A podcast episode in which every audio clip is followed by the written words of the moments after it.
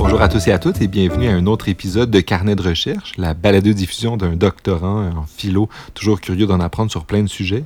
Aujourd'hui, euh, la question de la ville. On va aborder des enjeux municipaux avec euh, comme intervenant ou comme personne que j'ai interviewé Jonathan Durand-Folco, professeur d'innovation sociale à l'Université Saint-Paul, euh, qui va nous parler de son dernier livre, À nous la ville, publié aux éditions Éco-Société tout récemment. Euh, voilà. Alors, euh, j'ai discuté avec Jonathan sur ces questions-là. On a parlé de transition, on a parlé de la ville, de décentralisation, des problèmes que ça peut soulever, euh, des espoirs que ça peut amener. Hum, on a parlé aussi vers la fin aussi d'un peu qu'est-ce qui l'a amené, qu'est-ce qui amène un philosophe à s'intéresser à des questions de philosophie de la ville, qui est une question, disons, neuve en philosophie, qui, qui est intéressante toujours, et il va nous expliquer de quelle manière est-ce que les philosophes abordent les questions de justice dans la ville. Voilà.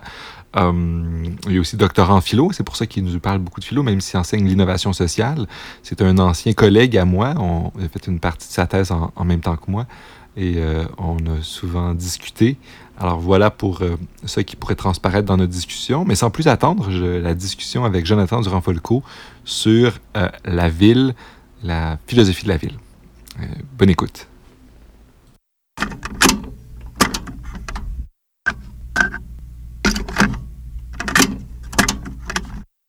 Bienvenue, Jonathan, à mon podcast. euh, ben, bonjour tout le monde. Je vais laisser Jonathan, euh, mon revue, se présenter et ensuite on va parler de son livre.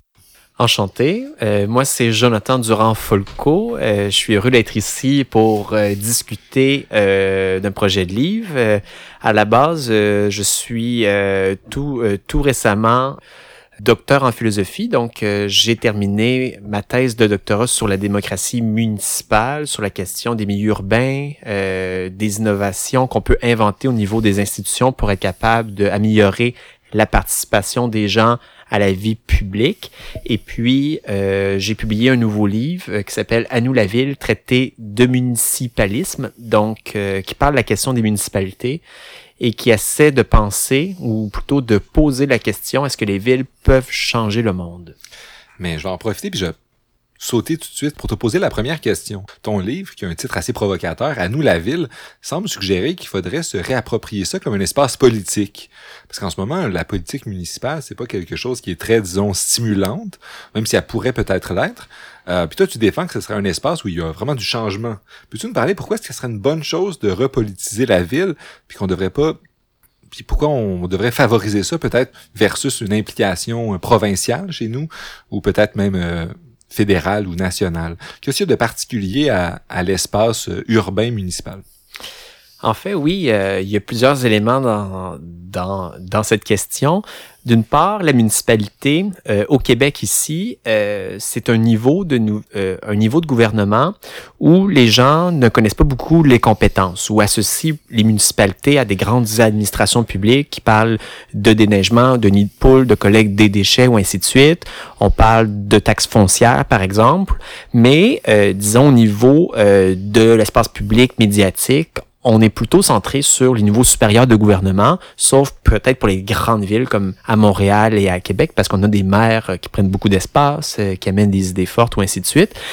Mais grosso modo, la ville n'est pas encore euh, pensé, réfléchi et, approprié par les citoyens comme un lieu de démocratie qui serait vivant où les gens pourraient se poser des questions sur euh, des questions qui touchent la justice sociale. On parle parfois d'inclusion, on parle euh, euh, de la question de l'espace public à qui appartient la ville, la rue ou ainsi de suite. Il y a beaucoup de questions qui se posent au niveau municipal, puis il y aurait beaucoup de choses à faire pour améliorer les choses.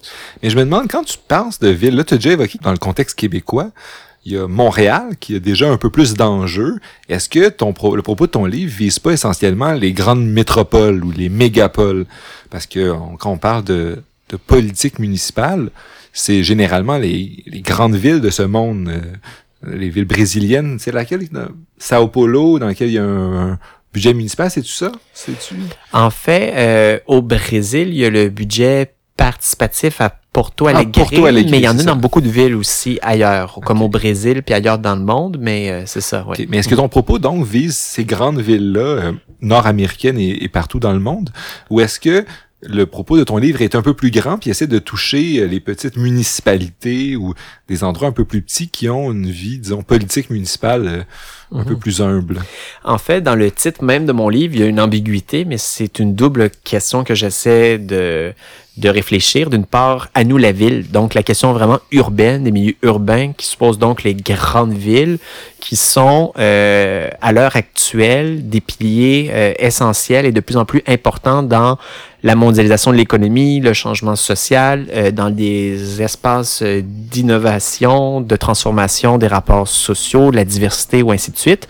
Donc, mon livre porte entre autres sur les grandes villes, mais pas uniquement parce que la démocratie euh, va se réinventer à l'échelle des communautés locales. Il y a beaucoup de gens qui habitent pas dans les grandes villes également. Et ce que j'essaie de poser comme question dans mon livre, c'est comment repenser la municipalité comme une institution de proximité, euh, comme une forme de autogouvernement où les gens pourraient se prononcer sur les questions qui touchent leur milieu de vie, que ce soit en milieu urbain, rural ou même pour les banlieues aussi. D'après moi, il y aurait plusieurs choses à faire, même pour des villes euh, euh, qui ne sont pas, par exemple, des villes-centres ou euh, qui auraient beaucoup d'initiatives à développer et à encourager pour être capable de permettre aux gens, aux différents habitants, résidents, résidentes de leur municipalité, de se trouver un emploi, d'avoir différentes activités culturelles et avoir plusieurs projets qui leur permettent d'avoir une vie qui est intéressante, qui est riche, qui est stimulante.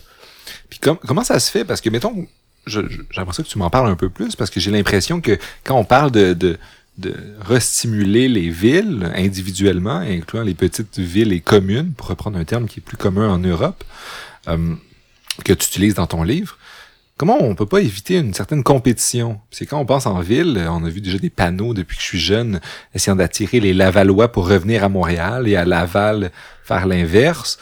Et on peut imaginer à travers le Québec des petites municipalités qui jouent et essaient de compétitionner en termes de taxes pour attirer des, des nouvelles personnes. Puis on, il y a une compétition entre les villes. Si on, on, décentralise, on pourrait pas imaginer qu'il y aurait une plus grande compétition parce qu'il y aurait plus d'enjeux de pouvoir. Puis si on disperse ce pouvoir-là, cette compétition-là pourrait créer des inéquités, des inéquités entre les habitants d'une ville ou d'une autre, puis euh, à terme même offrir que les services soient, soient différents. Et ce faisant, on abandonnerait un peu l'idéal que un citoyen québécois ou canadien soit servi de la même manière où qu'il soit dans, dans son pays ou sa province, disons? En fait, je suis entièrement d'accord avec cette remarque-là. Dans mon livre, ce que j'essaie de penser, qui est, qui est une question complexe, c'est comment est-ce qu'on serait capable de décentraliser le pouvoir vers les communautés locales, vers les municipalités, mais du même coup, c'est pas juste de, de décentraliser pour faire en sorte que chaque municipalité se replie sur ses propres intérêts et soit euh, en compétition les unes avec les autres. Donc, comment on pourrait faire pour amener plus de pouvoir, de compétences, de ressources financières pour les municipalités, tout en essayant de créer des liens de coordination, de solidarité entre les municipalités, entre les différentes régions? Donc, euh, ce que j'essaie de penser dans le livre, c'est de faire en sorte que les institutions de base de la démocratie seraient des municipalités, non pas les municipalités telles qu'elles existent à l'heure actuelle, mais telles qu'elles seraient euh, refondées comme des formes de gouvernement local, de démocratie participative, délibérative et plus directe, et ensuite, comment ces municipalités-là pourraient se regrouper entre elles par euh, des ligues? Donc, à l'époque médiévale, il y a eu l'histoire des ligues hanséatiques ou helvétiques. Il y avait des grands réseaux de villes, de municipalités qui se regroupaient entre elles euh, pour des questions économiques, des échanges commerciaux, euh, aussi pour des questions militaires, de défense, ainsi de suite, et créer des liens organiques entre elles pour ensuite se partager des euh, différents services, des ressources communes, et pour essayer ensuite de recomposer une forme de démocratie à plus large échelle, mais qui partirait de la base et qui serait capable de se donner des services communs ou, ainsi de suite pour éviter euh, le fait qui est tout à fait probable que si on laisse juste des pouvoirs aux, communautés locales, euh, que les communautés plus riches, par exemple une ville comme euh, à Montréal, la municipalité de Westmount, l'arrondissement d'Outremont par exemple, aient beaucoup plus de ressources, ne veulent pas payer pour d'autres quartiers plus pauvres en termes de services publics ou ainsi de suite, ça peut des disparités importantes. Donc, il faut qu'il y ait encore d'une certaine façon une, forme de redistribution de la richesse à plus large échelle aussi. Et là, la question, c'est de savoir comment est-ce qu'on va opérer cette forme de redistribution de la richesse. Mais c'est quelque chose qui pourrait se faire. Donc, l'idée du municipalisme, c'est de décentraliser, mais du même coup, de créer des liens de solidarité et des formes plus fortes de démocratie à différentes échelles. Et là, j'en profite pour te challenger, pour poser, en posant la question, mais est-ce que lien de solidarité, ce serait pas ce que l'État bureaucratique qu'on a fait par ses lois, par le fait que c'est centralisé hors des municipalités? Il n'y a pas moyen de sauver ça. Je sais pas, parce que moi j'ai l'impression que cette solidarité-là, elle est institutionnalisée par l'État provincial dans, chez nous. Qu'est-ce que tu veux dire par une solidarité qui serait pas étatique, mmh. qui, qui serait ça se réaliserait comment? En fait, c'est une très bonne question. Euh, je dirais que d'une part, la question de l'État à l'heure actuelle, c'est vrai qu'une institution large qui redistribue une certaine partie de la richesse, souvent même on pourrait dire qu'il prend une richesse auprès des classes, des classes populaires moyennes et qui la redistribue vers les personnes les plus aisées ou donne des grosses subventions à des grandes entreprises, à des grandes industries. Mais euh, je crois en fait que euh, tel qu'il est conçu actuellement, l'État peut permettre de redistribuer une certaine partie de la richesse, mais il ne le fait pas non plus en soi. Donc, ça va dépendre des gouvernements en présence. Et on pourrait essayer d'imaginer les institutions publiques, en fait, qui seraient transmunicipales, qui seraient interrégionales, ou qui ressembleraient peut-être à quelque chose qui prend le territoire du Québec, qui serait capable de répartir la richesse, mais qui serait pas l'appareil d'État tel qu'il existe à l'heure actuelle et qui serait une forme de répartition de la richesse. Et dans mon livre, en fait, ce que j'essaie d'amener, c'est de dire, euh, c'est pas un livre nécessairement qui dit qu'il faut qu'on qu'on puisse éliminer entièrement euh, l'État du jour au lendemain, qu'il faudrait qu'il y ait moins d'État. Et même si on voudrait que l'État redistribue la richesse un peu plus entre les villes, il faudrait que les villes et les gens, les citoyens et les citoyennes se regroupent pour être capable de créer un front commun contre l'appareil d'État, pour être capable d'amener plus de solidarité, ce qui ne fait pas à l'heure actuelle. Donc, disons, c'est un livre qui dit, au lieu que ce soit l'État qui concentre et qui centralise les pouvoirs entre ses mains, ça serait une forme d'État qui serait capable, par exemple, de prélever la, la richesse euh, à très large échelle, mais ensuite la gestion des, des budgets ou la capacité d'avoir une voix sur la façon dont l'argent est dépensé en fonction des besoins, des aspirations locales ou ainsi de suite, ça serait fait par les gens dans les dans les communautés de base. Pour prendre un petit exemple, la Suède est un système où euh, le gouvernement central prélève euh, la grande partie, presque la totalité de la richesse, mais la moitié du budget de la Suède est administré par les municipalités. Donc, il y aurait cette possibilité-là, disons, d'articuler des mécanismes de redistribution étatique à plus large échelle, mais ensuite les priorités locales, euh, les besoins, la recension, la, gestion pourraient se faire à une échelle beaucoup plus proche des gens. Donc, il y aurait la possibilité, d'après moi, d'éviter qu'il y ait le piège que des inégalités très fortes entre les territoires, entre les municipalités, tout en essayant de permettre une forme d'autonomie à la base. Donc, c'est un peu le, le, défi, mais il y aurait peut-être aussi des formes dont j'ai pas réfléchi, qu'on pourrait essayer d'imaginer pour voir comment est-ce qu'on est capable de concilier la démocratie locale et la justice à plus large échelle aussi. Hmm, c'est intéressant. Je, je, continue à poser quelques questions. Quand tu parlais tantôt, puis je l'ai évoqué, de patriotisme communal. Euh, puis tu le présentait dans une critique du nationalisme, pour dépasser le nationalisme ou pour euh, présenter une alternative au nationalisme. Peux-tu nous en dire un peu plus sur ce sujet? Oui, en fait, dans mon livre, c'est plus une exploration philosophique, conceptuelle. Ce que j'essaie de penser, c'est que si on veut créer des formes d'autogouvernement local ou, de ce qui pourrait essayer de ressembler à une forme de petite république comme une institution où les citoyens et les citoyennes auraient une voix puis pourraient participer à la vie publique. Il faudrait développer une certaine une forme de sentiment d'appartenance, des dispositions civiques ou un certain esprit où les gens auraient envie de prendre part aux différentes décisions qui affectent euh, la municipalité. Donc, l'idée, ce serait de dire, il faut qu'on crée une forme de sentiment d'appartenance à sa propre municipalité. Ce qui est parfois le cas, même à l'heure actuelle, euh, disons pour les gens de Montréal, une forme d'identité montréalaise. À Québec, les gens de la ville de Québec, euh, peut-être pas tout le monde, mais il y a beaucoup de gens qui sentent appartenir à la ville de Québec, ou que ce soit en Abitibi, Rimouski, ça peut être... Euh, et en fait, ce que j'essaie d'amener, c'est que le, le sentiment du patriotisme, qui est un sentiment d'amour pour la patrie, le pays, le territoire où on se sent chez nous. Cette vision-là, c'est pas juste au niveau de l'étonnation qu'on peut le trouver, c'est en fonction euh, de notre de notre de notre lieu de vie, puis euh, du milieu qu'on peut habiter, qu'on peut vivre, travailler, se trouver un emploi, et euh, ça peut se déployer à différentes échelles.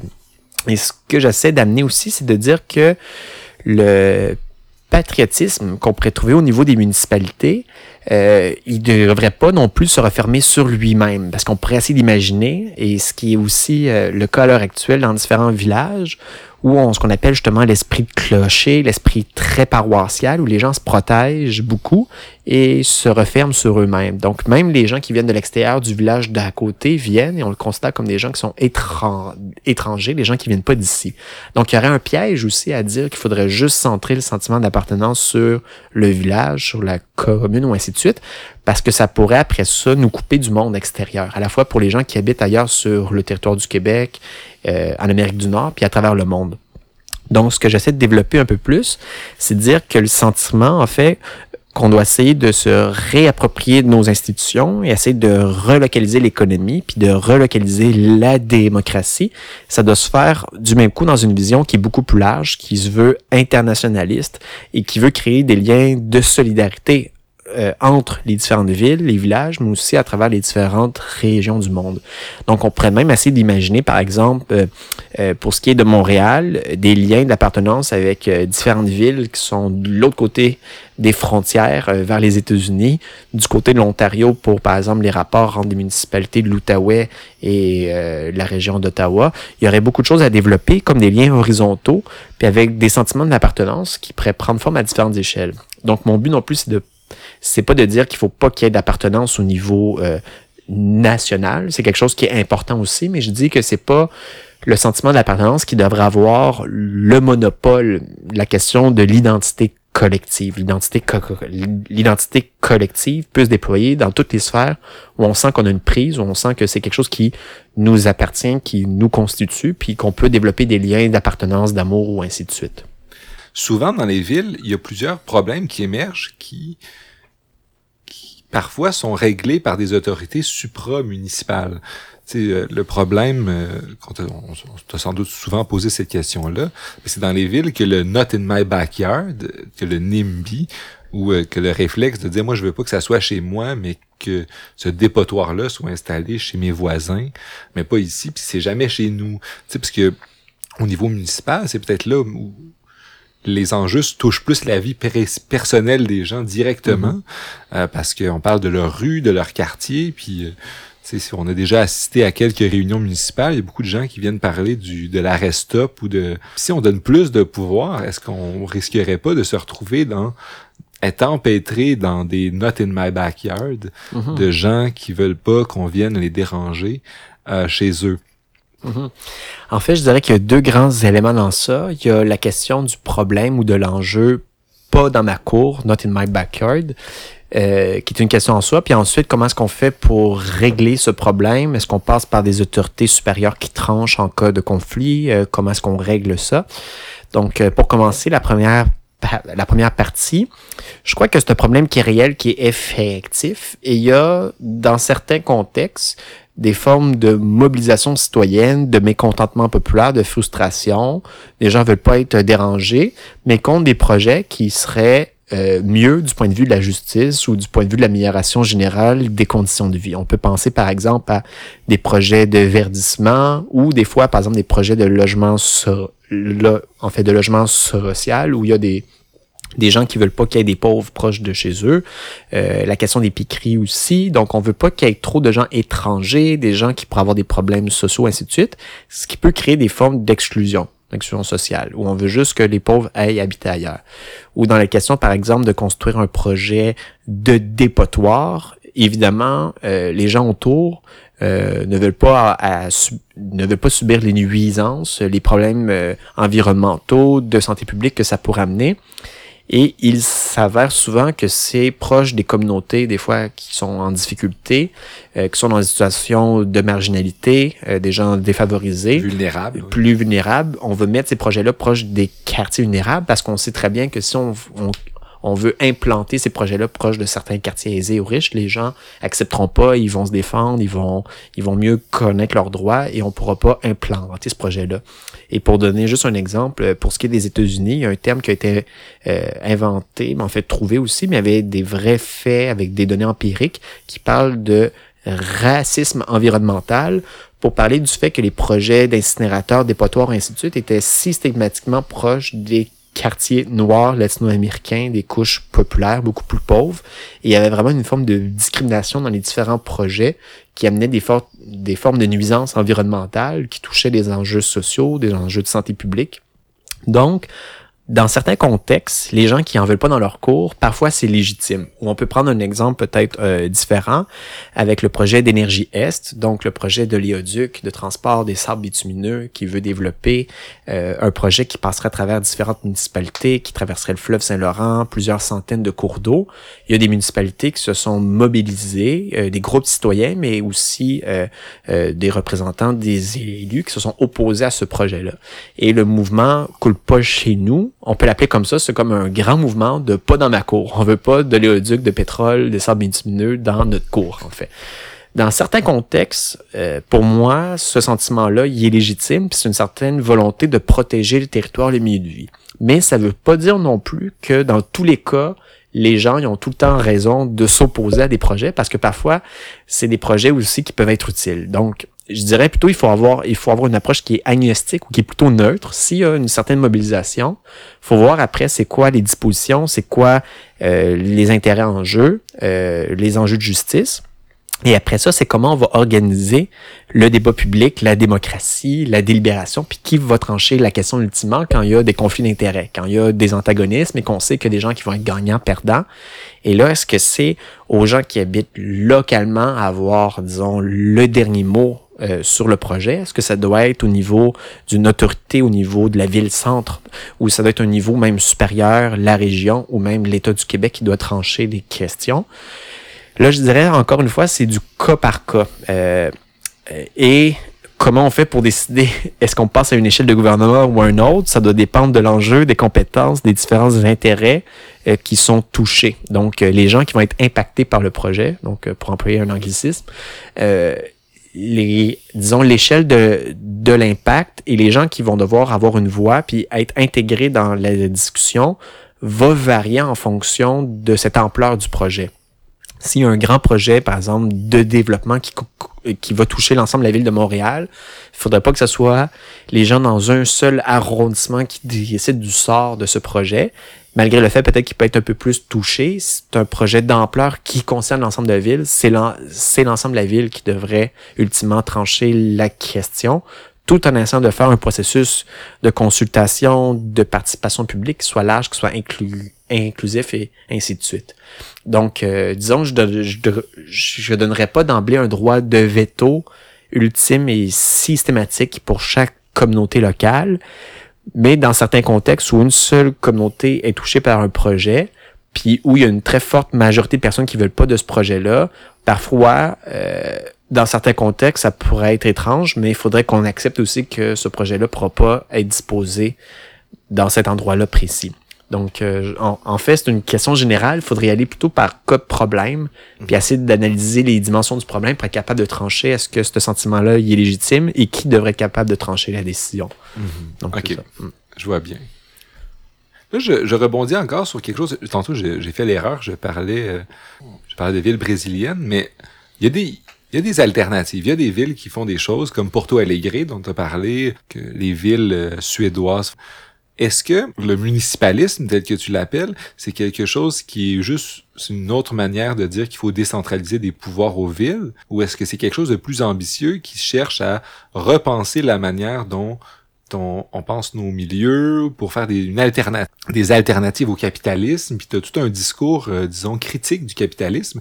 Est-ce que ça, comment ça s'inscrit dans ton livre puis dans, dans ta réflexion? Puis deux, est-ce que c'est des choses qui sont intimement liées? Est-ce que le municipalisme est comme nécessairement transitoire vers quelque chose d'autre pour dépasser le capitalisme? Mm-hmm. C'est quoi le lien entre tout ça? Là? Je, je, mm-hmm. je, lance plusieurs balles, puis je vais voir qu'est-ce que tu vas attraper. En fait, pour essayer de essayer de résumer dans sa plus simple expression ce que serait le municipalisme, c'est la vision, la théorie et aussi euh, cette activité pratique qui considère la municipalité comme le cœur d'une forme de transformation démocratique de la vie sociale, économique et institutionnelle. Donc, autrement dit, euh, la vision que j'ai essayé d'élaborer dans mon livre, c'est que les municipalités peuvent être euh, l'outil principal, le pilier d'une réorganisation de la vie économique, sociale, démocratique à différentes échelles.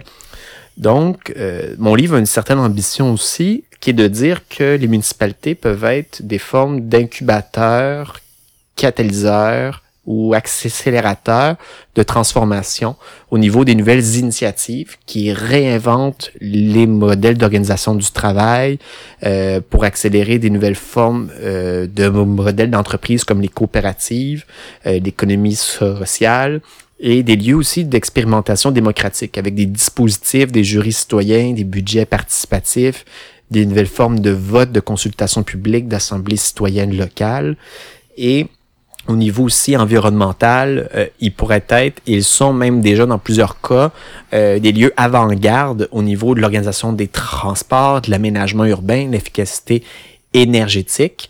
Euh, les villes sont, euh, disons, au front des différentes actions qui sont menées pour être capables de lutter contre les changements climatiques et être capables justement d'opérer des formes de vie qui seraient plus durables et qui auraient moins d'impact sur les écosystèmes. Donc l'idée, c'est de dire que les villes peuvent être vraiment utilisées comme des outils de transformation de la société. Donc, c'est peut-être un peu l'ambition, je dirais, essayer de dépasser le système capitaliste tel qu'il existe Quoiqu'en même temps, les villes, à l'heure actuelle, sont des vecteurs de cette reproduction du système capitaliste. Ce que j'allais dire. Et sont justement au cœur de la mondialisation, au niveau de la finance mondiale aussi, les nœuds entre les villes mondiales, au niveau de la compétitivité, les villes cosmopolites, la circulation des capitaux, de l'information. Les villes sont à la fois au cœur d'une contradiction à la fois euh, une, une expression, une illustration du système économique euh, actuel dominant, et elles sont aussi le lieu où il pourrait s'opérer la transformation de ce système économique. Et on peut voir ça, par exemple, disons dans une image, avec euh, le mouvement des Indignados, mais aussi avec Occupy Wall, Wall, Street, où il y a justement Wall Street qui est comme un des cœurs de la finance euh, au niveau de l'économie mondiale. Et là, il y a des campements, il y a des gens qui essaient de euh, de se réapproprier un espace urbain, euh, de critiquer euh, la concentration de la richesse et une, une oligarchie qui est le 1% et essayer de réclamer une nouvelle forme de démocratie qui n'a pas encore vu le jour et qui essaie d'expérimenter sous forme peut-être embryonnaire ou anarchique, quelque chose qui pourrait être une forme d'embryon d'un nouveau système qui pourrait naître par la suite. Et mon livre dit, si on, si veut aller au-delà des mouvements de protestation tels qu'ils ont existé, et qu'on essaie de se lier à ça, mais d'aller dans, un point de vue qui est un peu plus loin, euh, les villes euh, euh, au niveau de l'Espagne, en fait, la ville de Barcelone, Madrid, Séville, Saragosse et ainsi de suite, il y a eu des mouvements qui s'est né, en fait, des mouvements des indignados. Et là, ils ont dit, il faut non seulement occuper la rue, mais il faut occuper les institutions. Il faut essayer d'amener les changements démocratiques que les projets citoyens, les innovations sociales, euh, des nouvelles formes de coopératives, euh, d'initiatives environnementales ou ainsi de suite. Il faut qu'on soit capable de faire en sorte que les institutions soient plus des freins. Il faut plus que ça soit gouverné par les mêmes élites. Il faut que ça revienne dans les mains des citoyens. Et on pourrait essayer de voir comment les villes pourraient être utilisées pour aller de pair avec les, les initiatives qui existent. Donc, il y a un certain côté euh, dans le livre que j'essaie d'explorer l'idée des villes rebelles ou des villes qui seraient des villes progressistes. Euh, puis pour prendre peut-être un exemple, euh, au niveau des États-Unis, le mouvement des villes sanctuaires qui s'oppose aux différentes politique de repli ou de lutte contre l'immigration de Trump. Donc les villes qui disent nous allons prendre position, nous allons pas donner euh, les différentes identités des réfugiés, euh, nous sommes des, villes ouvertes inclus, inclusives ou ainsi de suite. Donc ça c'est différentes prises de position publique que les villes peuvent prendre aussi, qui sont pas des transformations radicales de l'économie, mais des façons euh, euh, d'opérer euh, différentes actions très très concrètes, très ciblées, qui essaient d'amener plus de justice sociale ou d'amener plus de démocratie dans certains cas. Et en fait, c'est qu'il y a beaucoup de choses à inventer et à faire au niveau des villes, des municipalités. Um, là, je, je, je, change de sujet radicalement pour te poser la question. Ce sujet-là est un, un, sujet relativement politique et urbanistique ou de sciences, euh, sciences humaines. Et toi, tu viens de philo.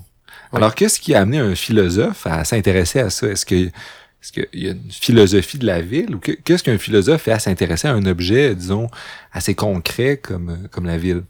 Hmm. Très bonne question. Euh, D'autant plus que mon parcours entier vient de la philosophie. J'ai fait mon bac à l'Université de Montréal. Initialement, je voulais travailler sur la question du virtuel chez Gilles Deleuze, donc un philosophe, un philosophe français du 20e siècle. C'est un chemin, ça, passer de Deleuze à la philopolitique des villes. Oui. Et entre-temps, euh, au niveau de la maîtrise, j'ai travaillé sur le problème euh, et la question du rapport entre la science, la religion et la métaphysique dans la pensée de de, de Whitehead, donc qui est un philosophe anglais, philosophe des sciences, qui essaie de créer un système de métaphysique assez complexe et de penser le rapport entre la science et la religion. Donc expliquer le lien entre les deux, euh, je pourrais vous, je pourrais expliquer ça longuement. Mais ensuite, au niveau de la maîtrise, ce qui m'a intéressé, c'était vraiment euh, à travers cette idée-là d'une philosophie du processus et d'une certaine vision aussi des écosystèmes, toute, toute la question euh, d'une éthique environnementale, de l'écologie politique, la question de l'espace et par voie, euh, disons, progressivement, se diriger vers des questions euh, qui touchent des questions éthiques, politiques, qui touchent les milieux, qui touchent les territoires, les écosystèmes, le droit à la ville, la question de l'espace habité. Et ça m'a amené progressivement, je dirais, vers des réflexions sur comment on fait pour se réapproprier, pour réinventer les rapports des interactions humaines, sociales dans nos espaces de vie. Et là, ça m'a amené vers la question de la ville. Mais je dirais qu'il n'y a pas de, lien direct, ça a plutôt été euh, sous forme d'une expérience, d'une forme de rencontre initiale qui m'a fait vraiment comme accrocher à la question de la ville. Et euh, cette question-là, en fait, c'est lorsque j'ai commencé euh, mes recherches euh, au doctorat à l'Université Laval, j'avais un cours sur la philosophie de la ville, donc la philosophie politique de la ville. Et au même instant, il y avait la mobilisation occupant Québec qui était au cœur de la ville. Et là, il y avait des campements, des tentes, et moi, j'y étais en tant que citoyen. Et ce qui était assez euh, fou, c'était de voir ce que je lisais dans mes cours, mes livres au niveau du droit à la ville, la question de la démocratie locale, euh, la question de l'espace urbain, des inégalités sociales, comment ça se déploie au niveau du tissu urbain.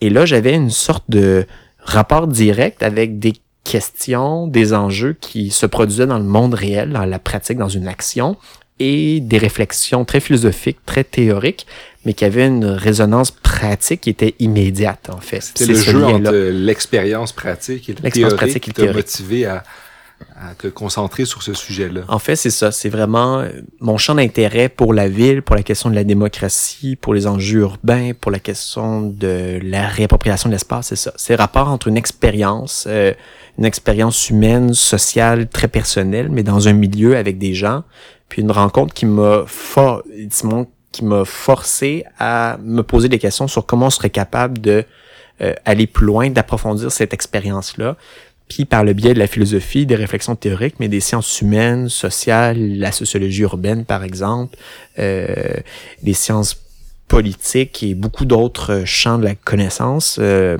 après ça, aller pousser pour essayer d'être capable de comprendre comment pourraient exister des institutions euh, qui seraient à la portée des gens et qui nous permettraient d'avoir une influence euh, sur notre environnement, sur notre milieu. Donc, euh, c'est ça, disons, le fond ou la fibre qui se cache sous mes réflexions dans ma thèse, mais aussi dans mon livre. Est-ce qu'il y, a des philosophes qui t'ont influencé? Y a-tu des textes au-delà de ton expérience qui sont, qui sont venus te donner un coup d'envoi euh, mm-hmm. dans tes recherches? Je dirais pour ce qui est de la question de la ville, le philosophe euh, qui se retrouve très peu dans ma thèse, j'en parle presque pas, mais qui se retrouve beaucoup plus dans mon livre, c'est euh, le philosophe américain Murray Bookchin, euh, qui est d'origine russe. C'est un Américain, un écologiste et un anarchiste qui a pensé la question du municipalisme libertaire. Donc, une certaine vision des municipalités qui serait éventuellement capable de transformer le système, de remplacer à la fois l'économie de marché capitaliste et l'appareil, l'appareil d'État. Dans mon livre, je vais pas reprendre toute sa philosophie de A à Z. Je me considère pas entièrement anarchiste non plus, quoique je m'inspire de certaines idées que je trouve assez stimulantes. Et ça a été un des penseurs qui m'a euh, amené à réfléchir à la question urbaine. Et ensuite, il y a le philosophe euh, américain aussi, David Harvey, donc euh, un philosophe aussi inspiré euh, par la philosophie de Marx, mais qui essaie de penser la question du système économique capitaliste dans un cadre géographique. Donc à la base, c'est un géographe, donc qui essaie de faire un lien avec le développement des villes, le développement territorial, les espaces, donc rapporte le temps, l'espace, l'économie, la société et ainsi de suite. Donc ça, ça m'a influencé beaucoup. Henri Lefebvre aussi, donc qui est un philosophe français euh, sur le droit à la ville. Il y a aussi une philosophe américaine aussi qui est Harris Young, euh, qui est une philosophe importante aussi, qui a pensé la question de la ville, la, la, cité, dans une philosophie de la différence aussi, donc qui porte un certain, euh, un certain souci ou une analyse critique des rapports en termes de genre, en termes ethniques, raciaux, ainsi de suite, des formes de ségrégation aussi au niveau euh, des processus urbains et qui essaie de penser une forme de ville qui serait inclusive. Donc ça, c'est aussi quelque chose qui m'a inspiré beaucoup. Puis au niveau des auteurs, euh, en fait, j'en aurais des dizaines et des dizaines, euh, hommes et femmes, qui m'ont beaucoup influencé. Mais je pense que ça nous donne une bonne idée de, de ce qu'il y a. Alors, ben, je pense que ça fait le tour des questions que j'avais. Euh, je pense que ça nous donne une bonne idée de, ton livre. Alors, je vais inviter les gens qui nous écoutent à, aller lire le livre À nous la ville de Jonathan Durand-Folco.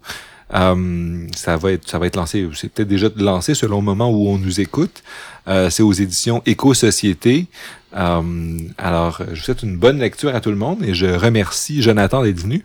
On va sans doute le revoir quelques fois parce que je, on a plein d'atomes crochus puis j'ai plein de questions à lui poser sur plein de sujets.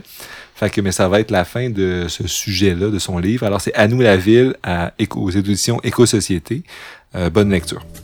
Merci beaucoup.